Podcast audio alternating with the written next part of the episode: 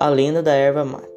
Numa tribo de índios guarani vivia um velho guerreiro chamado Nadubai, que não podia mais caçar nem guerrear devido à sua idade avançada.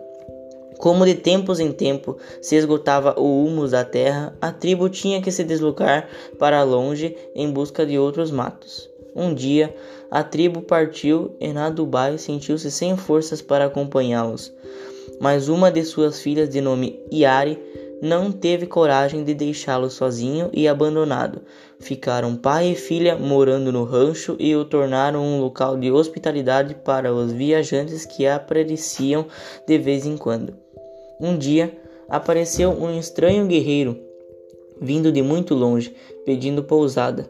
Dias após, o viajante que ficara muito amigo do velho índio contou que era um enviado de Tupã, Deus e entregou para o velho índio e sua filha uma mudinha de planta como recompensa pela hospitalidade. Quando esta árvore chamada Caá crescer, peguem os galhos e passem as folhas no fogo sapecando-as.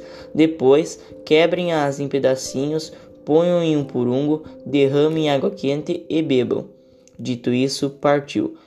Quando Nadubai experimentou a bebida, como por milagre, foi recuperando o ânimo e a energia que lhe faltava.